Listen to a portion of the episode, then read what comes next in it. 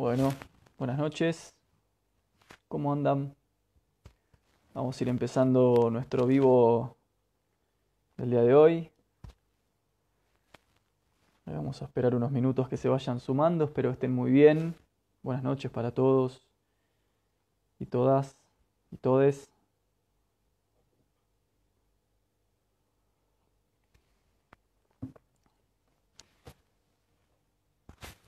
Tengo acá un problemita con el... Bueno, vamos a ir empezando este vivo de, charlas de filosofía eh, del día de hoy.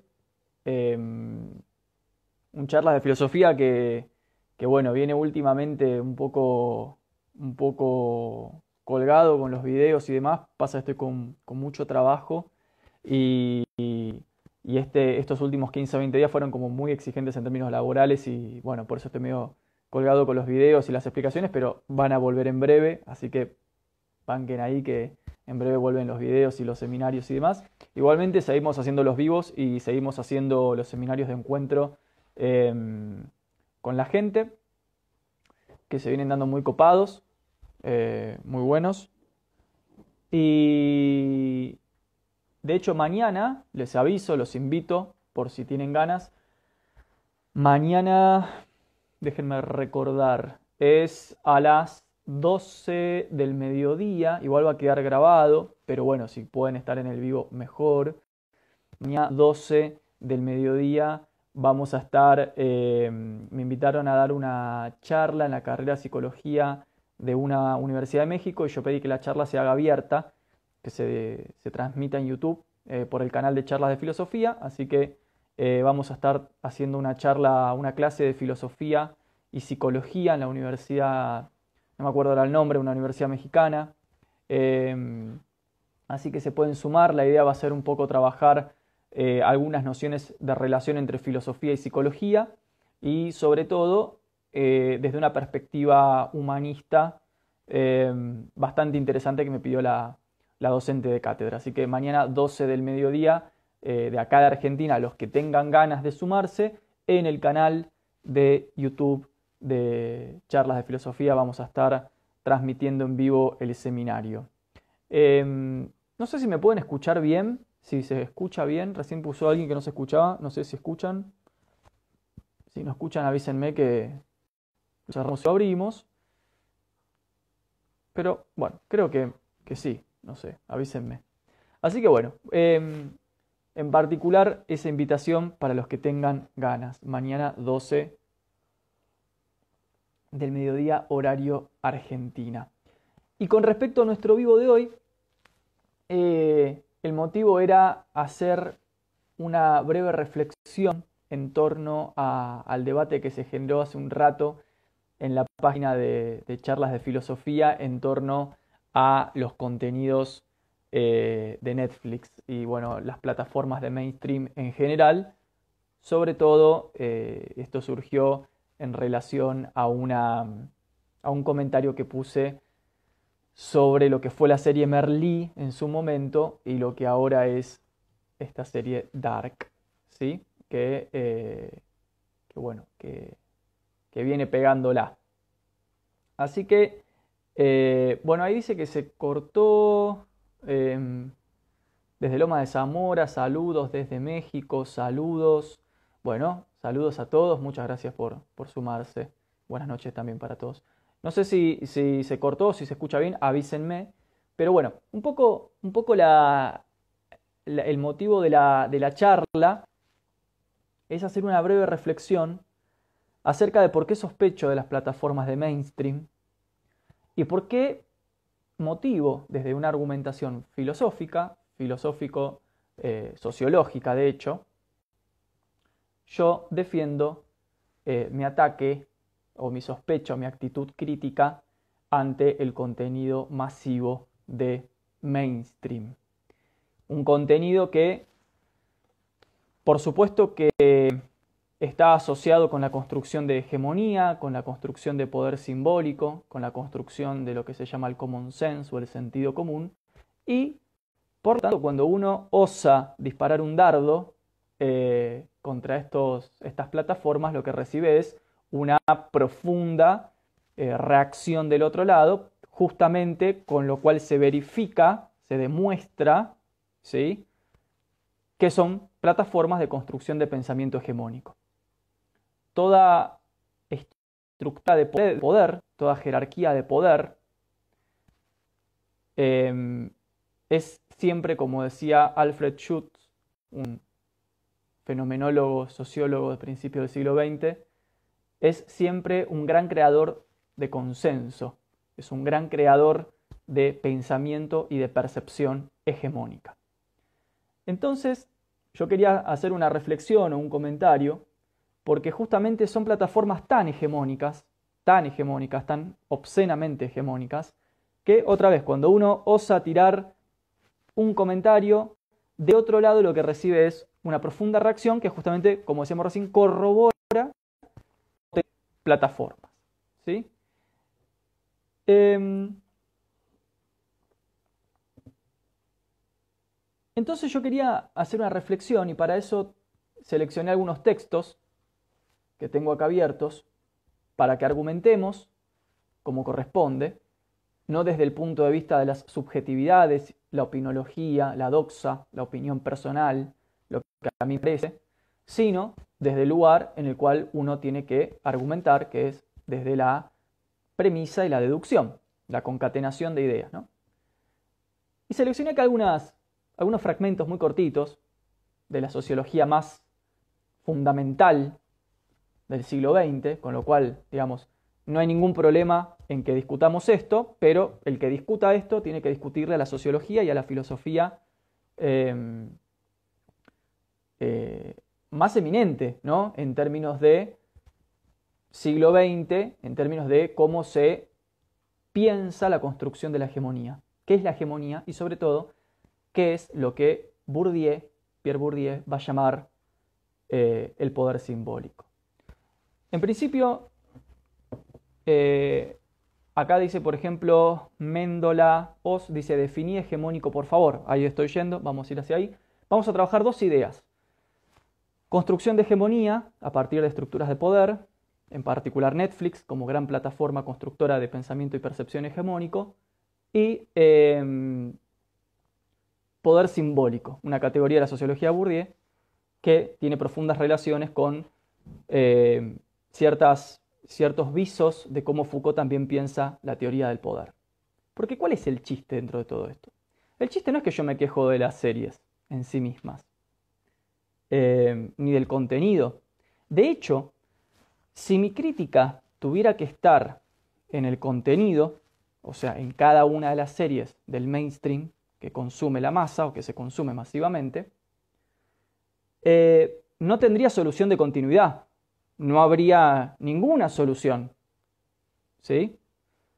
¿Por qué? Porque sería un debate puramente subjetivo. A cada uno le gusta lo que le gusta. Y contra eso no hay nada que decir. ¿Sí?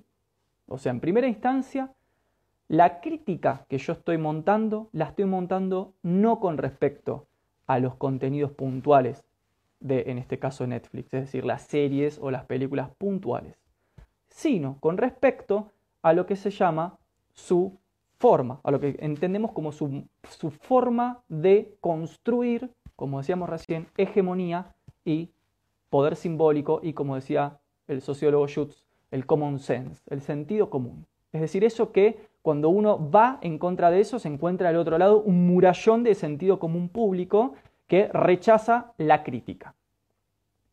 Entonces, esto es importante. No estoy acá elevando la crítica con respecto a las series en sí o películas en sí. esa discusión no tiene sentido porque es una discusión subjetiva. Yo voy a hablar de lo que es la hegemonía, la relación con lo virtual y con lo estético y cómo eso genera poder simbólico. ¿Qué significa poder simbólico? Dice Bourdieu una frase interesante, la tengo acá, se las voy a leer. Hay un texto del filósofo Bourdieu, Pierre Bourdieu, que se dedicó a hacer la sociología, ¿no? O sea, es un filósofo que se dedicó a sociología.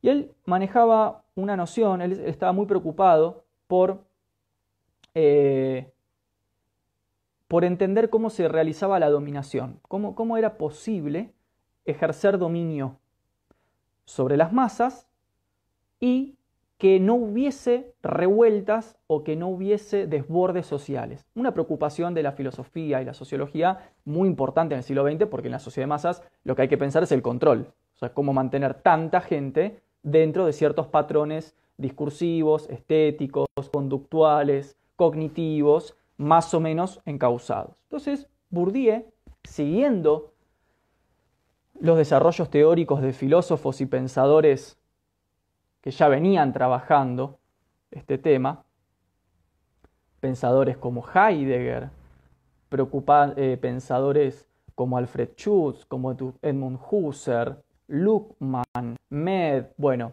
en fin, pensadores del dominio y la hegemonía, eh, dice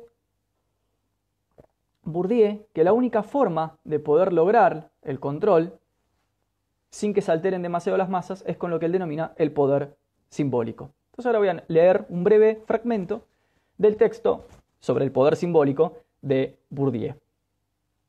Dice Bourdieu, estamos hablando de un pensador de los años 50, ¿sí? o sea, esto no es de ahora. Dice, las relaciones de comunicación son siempre, inseparablemente, relaciones de poder que dependen en su forma y contenido dependen en su forma y contenido del poder material o simbólico acumulado por los agentes o las instituciones comprometidos en esas relaciones de comunicación y de poder y que, como el don o el potlatch, ahí se refiere a prácticas tribales, pueden permitir acumular poder simbólico. Bueno, acá me están pidiendo mucho que saque los comentarios mucha gente, así que atiendo al pedido de la gente. Igual los voy a volver a activar para que podamos intercambiar. Ya saben que cuando sacamos los comentarios me gusta que podamos seguir al final el debate, así que después los vuelvo a activar, ¿sí? Pero como muchos me están pidiendo que desactive los comentarios, los desactivo. Entonces dice Bourdieu otra vez, las relaciones de, de comunicación, por ejemplo como el mainstream, diríamos hoy, son inseparablemente relaciones de poder. En cuanto instrumentos estructurados y estructurantes de comunicación y de conocimiento, los sistemas simbólicos cumplen su función de instrumentos o de imposición de legitimación de la dominación, que contribuyen a asegurar la dominación de una clase sobre la otra, violencia simbólica, aportando el refuerzo de su propia fuerza a las relaciones de fuerza que la fundan y contribuyendo así a la domesticación de los dominados domesticación de los dominados. ¿Bien? Entonces, dice Bourdieu, claro, el poder simbólico consiste en relación, o sea, uno de sus pilares, no todo, uno de sus pilares más importantes es las relaciones de comunicación, por ejemplo, pensemos hoy las plataformas de mainstream, que tanto en su forma como en su contenido constituyen relaciones de poder. Pero ¿qué es una relación de poder? Dice Bourdieu. Es, una relación donde vienen y, te pegan o, te golpean o te cohiben o te dicen lo que podés decir y lo que no, lo que, lo que podés pensar y lo que no. No, ya no es eso, dice Bourdieu, porque Bourdieu estaba de acuerdo con Foucault en que el poder ya no opera hoy de una forma positiva, dictatorial, al estilo beberiano. Ya no ese es el poder. Hoy por hoy el poder funciona desde el entretenimiento, desde la sensación de que lo que estoy consumiendo es consumo libre y neutro. Es decir, como dice Foucault, el poder opera en los espacios de mayor sensación de libertad. O sea, siguiendo a Bourdieu, siguiendo a Foucault, siguiendo a Alfred Schutz y siguiendo un texto de Horkheimer y Adorno que se llama La industria cultural, industria cultural, podemos decir que el poder muta sobre todo el poder simbólico, capaz de limitar tu percepción de la realidad, de forma tal que ahora ya no tiene que ser un poder violento, coercitivo, sino que se opera en los máximos ámbitos de libertad que tenemos. Por ejemplo, cuando elegimos una serie en Netflix. Un ámbito de libertad. Yo prendo la tele y me siento libre, siento que estoy eligiendo contenido libremente. Que es gratuito. O sea, obviamente no gratuito económicamente, sino gratuito en términos de que no me pasa nada. Yo elijo el contenido. Y después saco mis opiniones personales. Y wow, qué opiniones que tengo. Y sí, seguro que Merlí es un, gran difusor de la filosofía. Y porque seguro que Netflix es un gran oligopolio al servicio de la humanidad. y seguramente que qué bueno que ahora la gente se acerca a la filosofía por Merlí. Yo diría qué trágico. Qué trágico que la gente se acerca a la filosofía por Merlí. Qué trágico. Qué tremendo. Qué tremendo que habiendo tanta producción cultural, tanta producción de divulgación desde hace tantos, tantos años, tengamos que esperar a Merlí para motivar el estímulo y el deseo de la gente por la filosofía. ¿Eso tiene que ver con que Merlí sea una serie buena o mala? No. ¿Eso tiene que ver con que Dark sea una serie buena o mala? No. Todo tiene que ver con la conciencia, el nivel, el grado de conciencia que manejamos al consumir el contenido. Es como yo siempre digo, yo puedo agarrar una botella de vino. Una botella de vino, la abro. Opción A, percepción A. Bueno, esta botella de vino claramente no es bueno, claramente la empresa que hace este vino no le importa mi salud, claramente es un problema que esto sea masivo porque la gente se acerca al vino pensando que es una buena bebida, que te distrae, te distiende, que te vincula con tus amigos, ¿no? Y toda la construcción simbólica hegemónica en torno al alcohol, que así como se construye simbología hegemónica en torno al alcohol, se lo construye en torno al mainstream y a cualquier clase de entretenimiento masivo. Opción A. O opción B, yo puedo decir, mira, la verdad que yo sé positivamente que esto no es una buena bebida, sé positivamente que me hace mal, pero decido conscientemente consumirlo por el placer inmediato que me propicia. ¿Cuál es la diferencia entre A y B? El grado de conciencia que tiene el sujeto en el consumo. ¿Bien? ¿Qué es lo que diferencia un sujeto A de un sujeto B? Los grados de conciencia. Bien, como dice Bourdieu, la relación con el poder simbólico. Entonces, no en términos de contenido, no es que me moleste Merlí, no es que me moleste Dark y no es que me molesten las series. Lo que me molesta es la capacidad que tienen las plataformas de generar hegemonía, de generar poder simbólico, de generar hábitos, como diría Bourdieu, disposiciones habituales de consumo, hábitos, es decir, la sedimentación de experiencia, va a decir Husserl. ¿Qué es un hábito? Un hábito es la sedimentación de la experiencia prejudicativa o prereflexiva. Es decir, estoy aburrido, pum, prendo. Ya está, ese es el hábito. No es que yo reflexiono en torno a lo que voy a hacer y lo comparo con otras alternativas. Hay un hábito constituido que tiene relación con lo simbólico y con lo hegemónico, que inhiere tanto en nuestra conciencia como en nuestros cuerpos, va a decir Foucault y va a decir Merleau-Ponty. Es decir, nunca es gratuito. Y lo que yo critico de estas plataformas es que la gente, alguna sí, otra no, no perciba que no es gratuito. No es gratuito. De hecho, hasta tal punto, como decíamos recién, esto es hegemónico y absolutamente enmarcado en lo que se llama en la sociología clásica el common sense o el sentido común, que fíjense la reacción que genera ir en contra de eso. Mira, les voy a leer ahora un pequeño fragmento de un texto que se los recomiendo muchísimo. Si les interesa laburar todo lo que tiene que ver con más media, medios de comunicación, entretenimiento de masas, percepciones, etcétera, etcétera, hay un texto maravilloso que lo pueden encontrar. Es un capítulo en realidad de un libro que se llama Dialéctica de la Ilustración, que lo escriben dos filósofos eminentes de la Escuela de Frankfurt, eh, antes de, en la transición, en mediados del siglo XX. Dialéctica de la Ilustración trabaja muchísimo, uno de sus troncos conceptuales es el trabajo sobre la industria cultural o la industrialización de la vida. Y uno de esos capítulos es un capítulo que se llama, lo tengo acá abierto, la industria cultural como mistificación de las masas. La industria cultural como mistificación, mistificación, ¿sí? Podríamos decir fetichización, reificación de las masas. Y habla del film, del cine, de la radio, de la cinematografía, del arte, de la decadencia que todo eso experimenta, el arte, el cine, la literatura, al interior de las sociedades industriales masivas.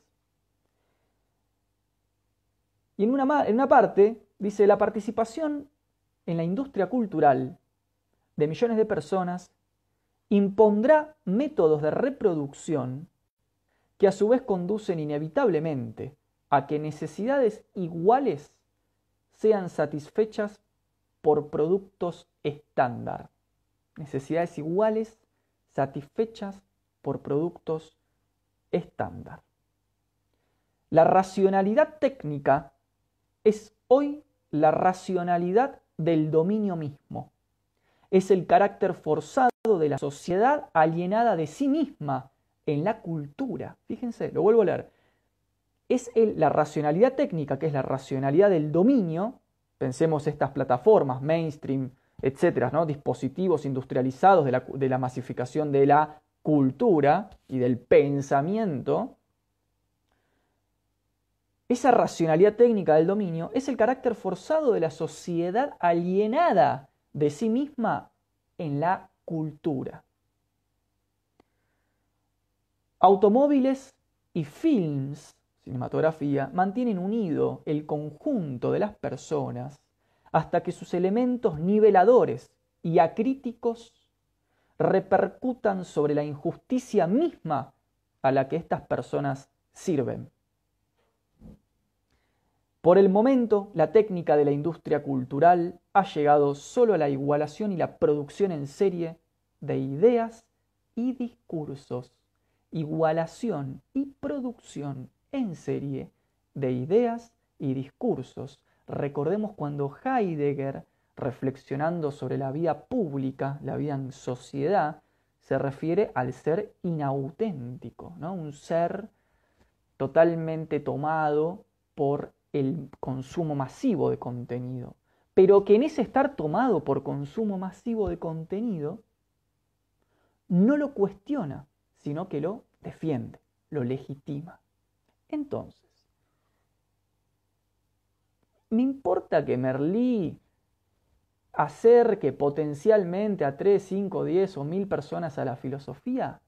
¿Me parece eso algo increíblemente No. Yo entiendo que cuando hablamos del mainstream, de Netflix y de estos oligopolios constructores de poder simbólico y hegemonía de pensamiento y discurso, es tan fuerte la construcción del common sense que se da que nosotros automáticamente lo defendemos. Defendemos eso, no lo sospechamos, no es como, sí, lo defendemos porque gracias a Merlí ahora hay chicos que leen libros de filosofía. Sí, bueno, pero por cada chico que se acercó a la filosofía gracias a Merlí, hay 500.000 personas tomadas por hegemonía cognitiva hegemonía sensorial y hegemonía perceptiva. O sea que en la balanza final tampoco es tan bueno. A ver, pensemos esto, gente. El entretenimiento para las masas, o sea, para nosotros, masivo, nunca fue en beneficio de las masas. Nunca esperan de nosotros más que que seamos masas.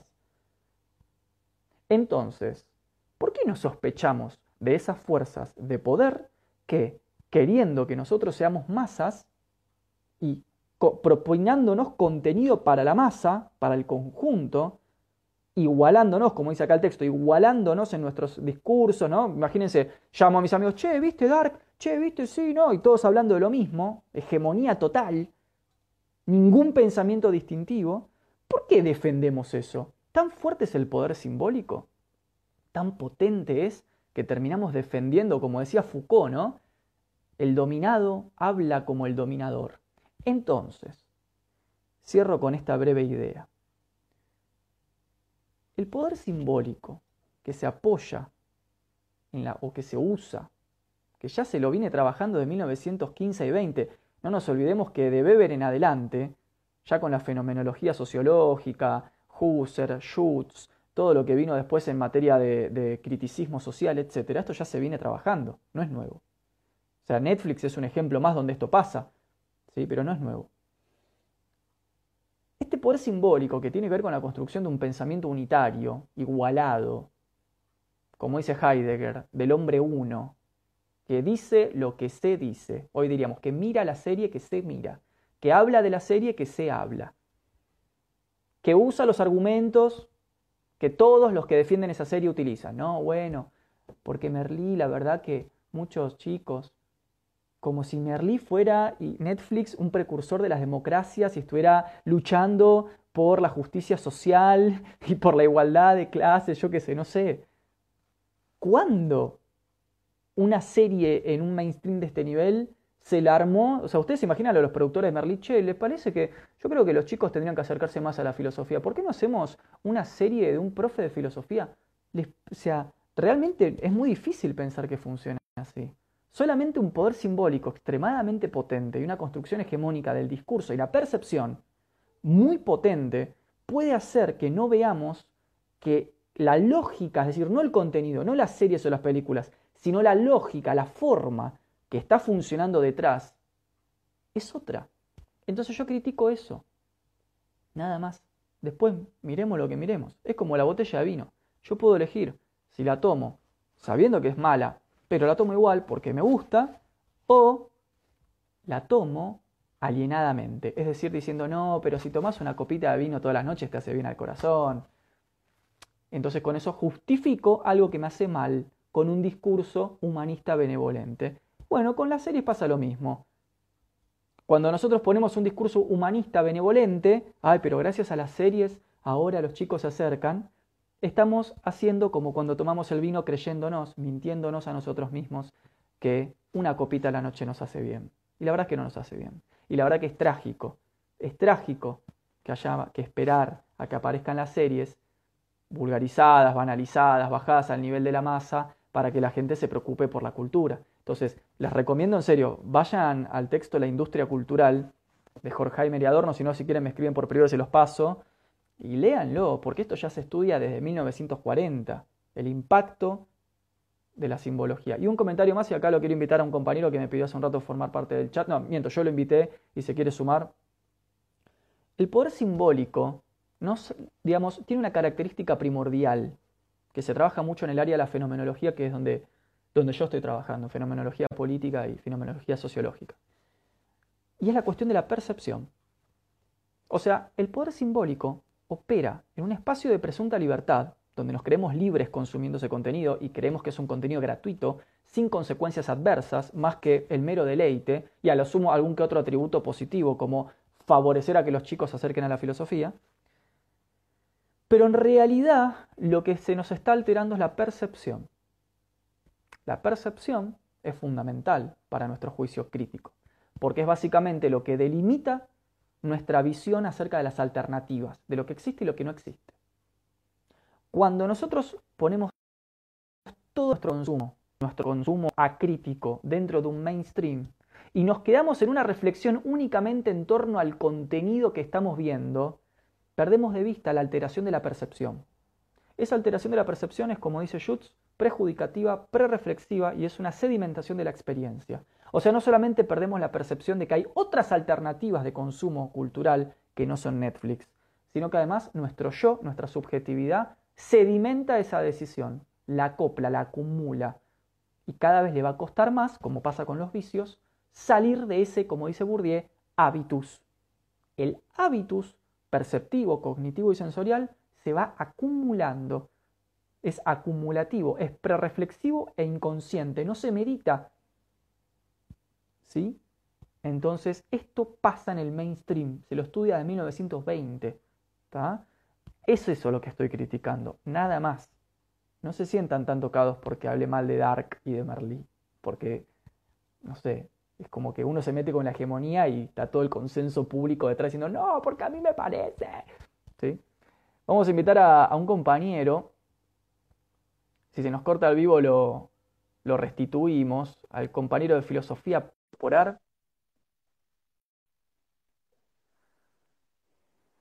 Si se nos corta vivo, lo abrimos. Hola. Ahora sí, ahora estoy. ¿Cómo le va? ¿Se escucha, no? Ahí sí, ahora sí. Perfecto, excelente. ¿Qué tal? ¿Qué tal? Para los que no me conocen, yo soy Salvador de Filosofía para Todos. Un agrado compartir con ustedes, especialmente en esta transmisión que está haciendo nuestro amigo Nahuel antes de comentar cualquier cosa, me gustaría resaltar un par de cosas que quedaron en el chat antes de que lo eh, desactivaran. Y yo creo que es importante. Bueno, ahí, Nahuel, si tú quieres, lo vuelves a activar. Ah, sí, sí. Hay, hay, gente que me está pidiendo por interno, así como te pedían a ti que lo desactivaras, me piden que lo activen para interactuar con estas cosas que vamos a con... Perfecto. Lo primero es responderle a Julián con dos N al final. Él preguntaba, ¿la construcción hegemónica no sería solamente sobre quién puede costearla? Y es una pregunta que es bastante pertinente. Para ello, me gustaría responder no con mi opinión, como decía Nahuel, sino con una fuente, y en este caso también sería por Dios. De hecho, tengo aquí en la mano el mismo texto sobre el poder simbólico. Dice lo siguiente. Genial. Es que es el tema, es el escritor sobre el, tema. entonces no podíamos estar sin tocarlo. Dice lo siguiente. Las diferentes clases y fracciones de clase están comprometidas en una lucha propiamente simbólica para imponer la definición del mundo social más conforme a sus intereses. Voy a dejarlo hasta ahí para analizar una frase. Imponer la definición del mundo social yo creo que esto no merita mucho análisis, no obstante aquí le vamos a dar un poquito vuelta a la idea. El texto más adelante profundiza en esta idea de el mundo social. O sea, se entiende como la sociedad en su conjunto, no solamente quien podría costearla, como preguntó Julián. Si bien en un principio este acceso está pensado para los que están disputando esta lucha simbólica, como bien dice el texto, la verdad es que esta lucha simbólica primero es un conflicto entre ideologías y luego se expande como tal por toda la sociedad. O sea, ¿quién gana? Supongámonos en el ejemplo del liberal versus conservador, el que gana va a ser el que dicte esta definición nueva que debe tomar el mundo social y siempre conforme a sus intereses. Esto es algo que la gente que leyó el post que hizo Nahuel no entendió mucho, y es que siempre va a estar conforme a sus intereses. No creamos que Netflix es un gran luchador social, no creamos que todas estas series o que, todos estos eh, servicios de streaming o cualquier cosa en realidad sí estén con el pueblo, estén con los cambios. No. El texto es claro y no porque el autor lo diga, sino porque hay un análisis y un estudio de fondo. La lucha de, de estos grupos es establecer su definición del mundo social conforme a los intereses. El tema de la hegemonía no es un tema que debe ser pasado por alto y decir, no, esto es eh, enfoque marxista y no lo voy a tocar. No, la realidad es que no. Si bien es una categorización que pudo haber nacido y que de hecho nació gracias a Gramsci y otra serie de autores que, lo suceden, es muy pertinente al momento de analizar y ver cómo nos influyen o cómo nos afectan estas, estas estructuras y la superestructura que está detrás. Lo que hay detrás de Merlin, lo que hay detrás de Netflix, siempre es favorecer el interés de quien lo está haciendo y de quien lo está promocionando. Y puede ser en el mismo momento, y gracias a los comentarios que están respondiendo, puede ser en el mismo momento o puede ser después no solamente aquel que puede costearlo va a verse, digamos, de alguna forma afectado a esta imposición de valores, sino que al final termina permeando, y esa es la palabra clave, permeando a toda la sociedad. A unos directamente y a otros indirectamente. Como decía esto Nahuel, y aquí te doy paso para que comentes un poco. la, la gente termina diciendo lo que otro dice. O sea, como bien decía Heidegger, eh, no es que alguien por observación digo, sí, la serie está buena, conversemos todos de ella. No, hay una hegemonía detrás, hay un inmenso poder simbólico, que no se nos olvide, y que está de alguna forma atado por un lado con lo económico y por otro lado con lo político. No se pueden desentender, no se pueden desestimar. No hay que hacer un análisis secreto. Totalmente. De hecho, me parece que eso que estás comentando se pone muy en juego en la clase de estereotipos, por ejemplo, estéticos que manejan estas series, ¿no? Donde el profesor blanco que trabaja con chicos blancos, copados, occidentales, eurocéntricos, con problemas existenciales de clase media, eh, digamos, esto se, ve incluso en los estereotipos, hay un anclaje empírico estético que se nota clarísimamente. Eh, y aparte me, me, gustó esto que dijiste de la definición, ¿no? ¿Qué es lo que se define? Bueno, incluso hay una definición del entretenimiento. O sea, bueno, te tenés que entretener con esto. Este es el entretenimiento masivo, ¿no? Entonces, me parece muy interesante eso que comentás desde ese lugar. Yo acá tengo, te quería leer una, una frase. Antes que nada, la, máscara que la máscara que tenés puesta, ¿de quién es? es de mm, Octavio. Ah, iba a decir Cicerón, pero nada que ver. Eh, tengo una, una frase de un autor, también se los recomiendo mucho a la gente que está comentando acá en el chat. Bueno, recién una persona tiró el imaginario de Castoriadis, totalmente, totalmente, excelente, totalmente ese acople, pero le recomiendo a la gente, y te, recomiendo pero igual vos ya lo conoces, eh, un trabajo de un filósofo llamado Jean Baudrillard. Jean Baudrillard trabaja la diferencia en nuestras sociedades de hoy entre lo virtual y lo real. Y lo que sostiene es que ya no hay una diferencia entre virtual y real. Ahora está todo amalgamado. La virtualidad y la realidad se da en una misma experiencia confusa para el individuo. El individuo piensa que puede separarlo, porque piensa que hace un juicio predicativo y puede separar la serie de la realidad, pero en realidad en el inconsciente y en el imaginario sigue trabajando y se sigue sedimentando el contenido absorbido, ¿no? Y dice Castoria, eh, perdón, Baudrillard, Baudrillard dice en un texto que se llama La desencarnación del mundo.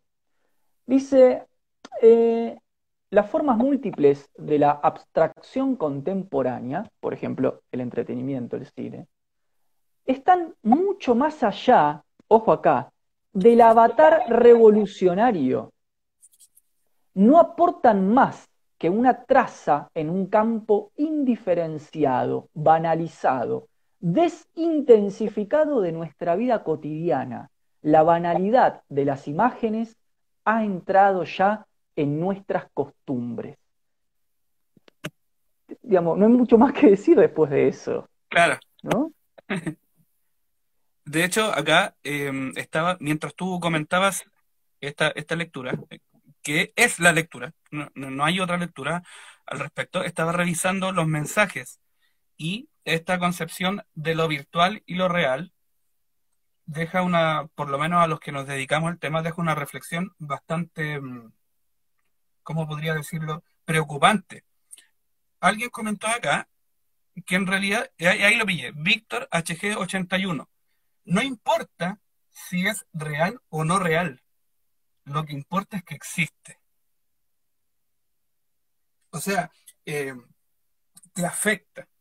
Y eso, esa es la, definición que debería importarnos, eh, más allá de una definición categórica, académica. Y Excelente, aparte del comentario. Sí, esta discusión sobre lo hegemónico, lo ideológico, lo simbólico, deja de ser una discusión entre académicos cuando te das cuenta que afecta. Nosotros lo vimos por encima un poco en los comentarios de tu publicación. Que Yo la vi, yo dije, sí, e-, esta publicación va conmigo, voy a dar un comentario. De hecho, dejé un aplauso y más nada. Pero vi los comentarios de abajo y me pareció pertinente participar porque en realidad te das cuenta que sí permea, sí afecta ya no hay una discusión sobre, no sé, voy a poner un ejemplo burdo, no hay una discusión sobre si el socialismo funciona o no, o si es el mejor sistema. La discusión es cómo algo que es virtual, y aquí voy a tomar una definición un poco eh, eh, por encima de lo que es virtual, no importa si es que la serie es o no real, de hecho, es real, se hizo una serie, se pagó a la gente. Pero estamos hablando de una ficción que está tan Em, digamos, tan amarrada en este entramado de lo significado y lo significante que afecta de tal grado que ocurre una adoctrinación. Y es un poco complejo verlo de esa manera, pero en realidad a mí, a mí me preocupa. Tú, me lo dijiste por interno. Hay un adoctrinamiento detrás. Y una muchacha escribió al respecto. Yo sí puedo decir, o puedo eh, dar fe de que en realidad Merlin sí acerca a la gente de la filosofía la verdad es que el análisis que hizo ella es un análisis un poco cejado porque ella en realidad está transmitiendo su observación. Ella no está haciendo un análisis científico. Bueno, esto no es sobre un análisis científico, pero al decir, al, soltar esa, ese postulado, ella está dejando muy en claro que en realidad esta virtualidad ya es parte no solo de la cotidianidad, sino de cómo entendemos ya el universo. El ser humano, sin esta especie o sin, sin, este, sin esta inyección del mundo de ficción, no se puede entender a sí mismo. Y es algo también que la cuarentena nos ha dejado ver. Totalmente. hemos estado, encerrados y no tenemos otra cosa más que hacer, aparte de los que trabajamos a distancia, lo que podemos hacer, em, te obliga, de cierta forma, a estar ahí, en una, eh, en una constancia irreflexiva, porque la gente no está mirando Merlí o Dark para comprender el universo, para entender la lucha de poder, no está viendo eso para cuestionarse a sí mismo, está viendo eso aparte, claro, está viendo eso para llenar un vacío que deja el mismo sistema cuando nos dice compra más, consume más, ve más películas. Oye, a ti que te gusta la filosofía, ve Merlí, ahí hay filosofía. O a ti que te gusta esto del tiempo y el espacio, ve Dark, ahí están tus materias metafísicas. Es complejo y la verdad, de cierta forma, eh, personalmente me es preocupante. Yo no sé si a las otras personas que están acá eh, sintonizando esta conversación les parece un poco preocupante. A los que sí analizamos el tema, yo creo que nos merece mínimo un poco de atención, porque la verdad que esta discusión sobre lo virtual y lo real, como bien dice ahí Víctor, la verdad es que ya no importa, afecta. Y el hecho de que afecte hace que por lo menos le dediques tiempo de reflexión. Totalmente. De hecho, acá dice, mm, quería volver a una palabra en la, en la última cita que comenté, cuando dice Baudrillard, estas formas de abstracción, ¿no? Pensemos, series, películas, donde se abstraen conceptos filosóficos, por ejemplo, ¿no? Empieza la serie y te pone una cita a Schopenhauer. Ah, está Schopenhauer, de filosofía, ¿no? Estas formas de abstracción, claro, dice, están más allá del avatar revolucionario. O sea, no son revolucionarias, te está diciendo. No te creas que Merlí hizo la revolución educativa, porque no lo son.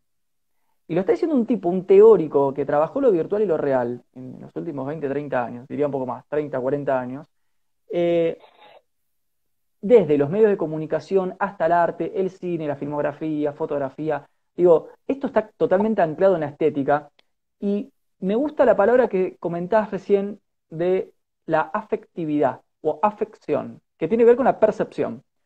Es una palabra que en fenomenología, vos sabés, es muy importante en la tradición fenomenológica, que es la pregunta de no tanto cómo nos relacionamos con un juicio lógico, un análisis de una serie, eh, una crítica, sino cómo nos afecta el entorno, lo que llamó Husserl la Lebenswelt o el mundo de la vida.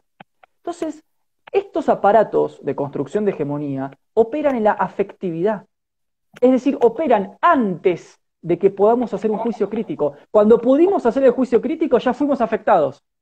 Y eso es lo que vos estás marcando que me parece muy interesante para delimitar ahí la cancha, ¿no? O sea, cómo trabajar con la percepción. Ya, em, me gustaría eh, también señalar otra cosa que quedó dando vuelta con respecto a algo que tú señalaste sobre el consumo libre. Yo anoche estaba viendo una película, me, encantan los superhéroes, y estaba viendo El Capitán América en estas plataformas, por supuesto, buscando diversión, no estaba buscando reflexión ni nada.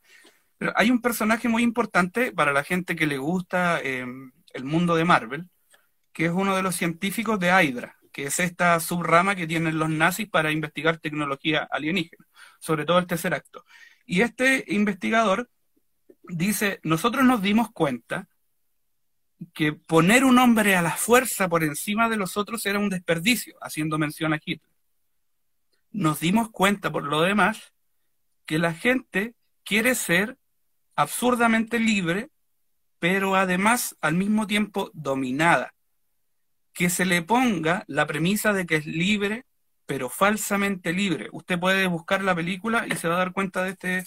No, yo no sé si tú has visto la película, Nahuel, pero hay una escena en que Steve Rogers, el Capitán América, va hacia el lugar donde a él lo entrenaron y hay una serie de computadores que le sirven a él de interactor, porque esta otra persona almacenó sus conocimientos en un computador. Y ahí él le dice, nos dimos cuenta que en realidad había que entrar por el lado de la libertad, pero no es una libertad libre y real, le dice, y con esto termina la cita, es una libertad graciosamente hegemónica. Eso de alguna forma lo dice eh, en el cómic y después la serie lo dice, perdón, en la película lo dice de otra forma.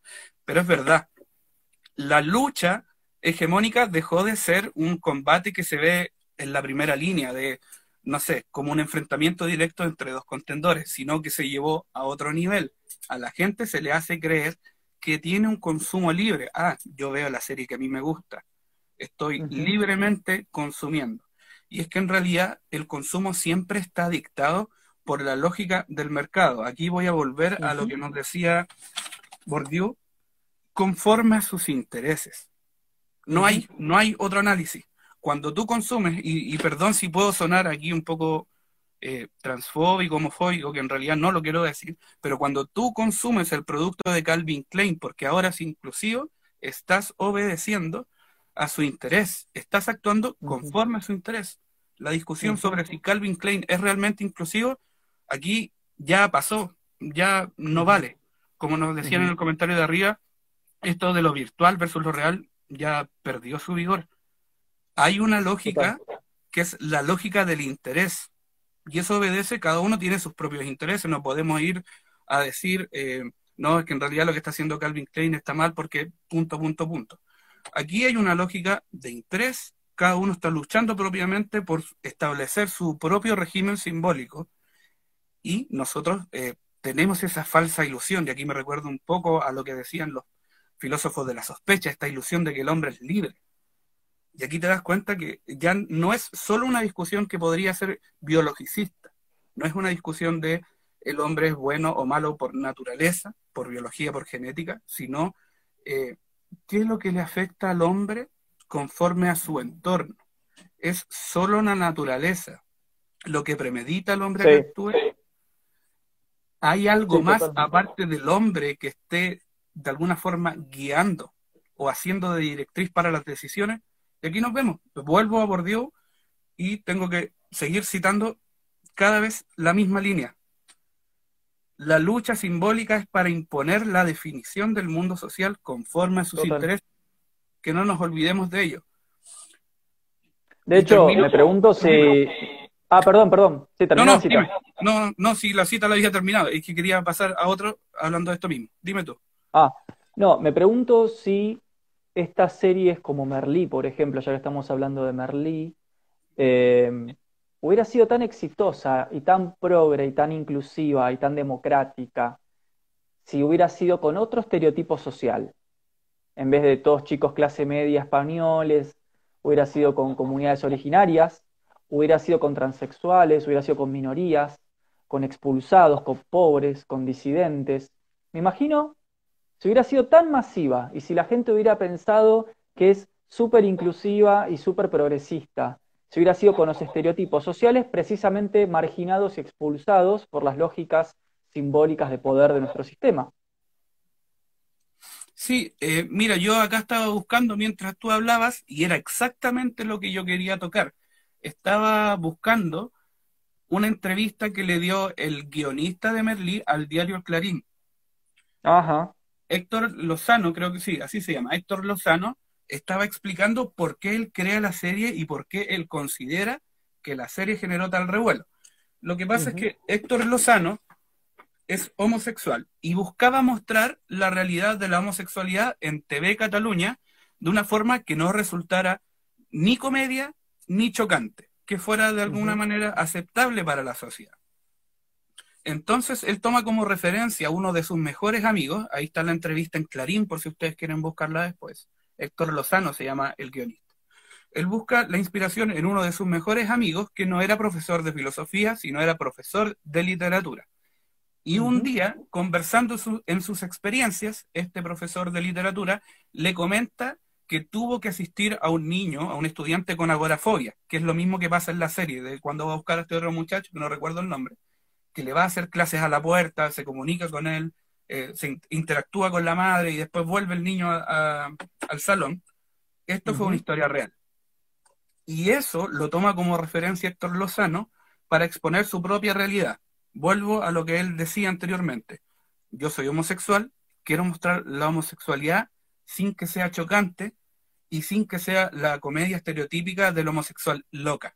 Es por eso que él pone al hijo de Merlí Bergeron, no recuerdo el nombre, creo que era Paul, o ahí me, pueden corregir ustedes los nombres porque en realidad no, no manejo muy bien la serie, pero él pone al hijo del protagonista como lo que él le hubiera tocado ser. en ese contexto, él lo hace, digamos, de una forma honesta. Es guionista y escribió un guion porque le piden, miren, hagamos una serie que sea inclusiva y que pueda vender. Perfecto. Él toma estas aportaciones de la realidad, lo va mezclando con un poco lo que le van pidiendo en la compañía, y lo del profesor de filosofía fue un accidente. De hecho, él lo dice en la entrevista. Es un accidente político más que una planeación. Resultó ser, resultó ser casi una casualidad que Merlí fuera un excelente profesor de filosofía. De hecho, si usted ha visto La Sociedad de los Poetas Muertos, se va a dar cuenta que el, estereotipo, del profesor de Merlí está ahí, porque hubo una generación de, profesores, mm, de hecho en Los Simpsons incluso lo recalcan, hay una, una generación completa de profesores que se inspiran en La Sociedad de los Poetas Muertos. Y su amigo se inspira en eso. De hecho, y con esto cierro lo de Héctor Lozano y vamos a la otra parte, que Héctor Lozano... Igual nos quedan dos minutos, así que tenemos que ir redondeando la idea más o menos. Ya, perfecto. Héctor Lozano dice que él honestamente no quiere hacer algo político, pero termina siendo político. Y esto nos viene a confirmar toda esta discusión que tenemos detrás. Él está al servicio de un oligopolio, de cierta forma que es Netflix, y él hace un producto. Él no quiere hacer que sea político, pero Netflix está detrás con, su, con su agenda y con su interés. Bordió, interés. Bien. Eh, quería cerrar, porque nos quedan unos minutitos nomás, esta crítica no al contenido, sino a las formas de, lo que estamos trabajando con el compañero. de hecho, las series son muy entretenidas. si quiere verlas. Sí, sí, sí, las series son buenas. Sí. El tema es la forma en filosofía. De hecho, fíjense cómo en psicología se proyecta, cuando se trabaja el deseo, se trabaja la forma deseante. O sea, nunca importa el contenido, lo que importa es lo invisible de la forma que está detrás, ¿no? Hay una, mm, hay una frase con la que quisiera cerrar de Gramsci cuando habla de la hegemonía y de la eficacia política de la hegemonía. Y dice, la eficacia política de la hegemonía consiste en que designa su identidad haciendo una representación de sí misma sobre la gente. Marca la distribución de los papeles y posiciones sociales. Expresa e impone creencias comunes que determinan principalmente modelos formadores de las conciencias. Digo, me parece porque eh, aunque sea que la gente que está conectada, que, bueno, algunos comentarios yo me a los otros quizás no eran muchísimos, se, lleve que, que, no es todo tan inocente como, ay, Merlí, qué progre, gracias a Merlí la gente se acerca a la filosofía y que ahí termina todo el fenómeno, porque el fenómeno es mucho más amplio. El fenómeno está concatenado con una serie de, de cadenas simbólicas, estéticas, discursivas, cognitivas, que son invisibles, que son de la forma. Y como que la filosofía, si consiste en la actitud de la sospecha, tenemos que sospechar y no defender lo establecido, sino para qué nos acercamos a la filosofía. Es muy loco esto, porque la gente que reivindica que gracias a Merlí los chicos se acercan a la filosofía es la que menos cuestiona y sospecha de lo hegemónico de Merlí, cuando la filosofía es la actitud de sospecha. Es muy interesante eso. Mirá la eficacia política del poder simbólico. Exacto, o sea, yo no tengo nada más que agregar aparte de lo que tú acabas de decir este análisis que viene conjuntamente con la filosofía es totalmente anulado por la serie. No digo que la serie esté mal, pero hay un poder que está detrás que no podemos pasar por alto y hay que ser insistente en esto. Lo simbólico está siempre presente y la lucha de lo simbólico está ahí, en Berlín o en otro lado, siempre está. Compañero, se nos está terminando el tiempo, te quería agradecer un montón el tiempo y la charla. Ningún problema, eh, muchas gracias a ti. No, por favor, a vos y, gracias a la gente que se sumó, que aportó, llegamos a leer lo que llegamos, la verdad que teníamos poco tiempo, pero si tienen más dudas o comentarios, como siempre hacemos, eh, podemos seguir, eh, nada, los pueden enviar por privado o podemos armar otro vivo acá con el compañero de... ¿Cómo es tu cuenta? Filosofía para todos. Filosofía para todos y, seguimos con el debate que da para mucho, pero bueno, en principio me voy contento de haber compartido con vos un espacio donde mostramos más variables de análisis de un fenómeno masivo y, quizás lo sacamos de las Siempre es un agrado examinarlo desde distintas perspectivas y con más variables, como dices tú. Total. Bueno, compañero, muchas gracias y muy buenas noches a todos los que se sumaron. Buenas noches a todos ustedes, buenas noches, Nahuel. Que estén bien, hasta luego. Hasta luego.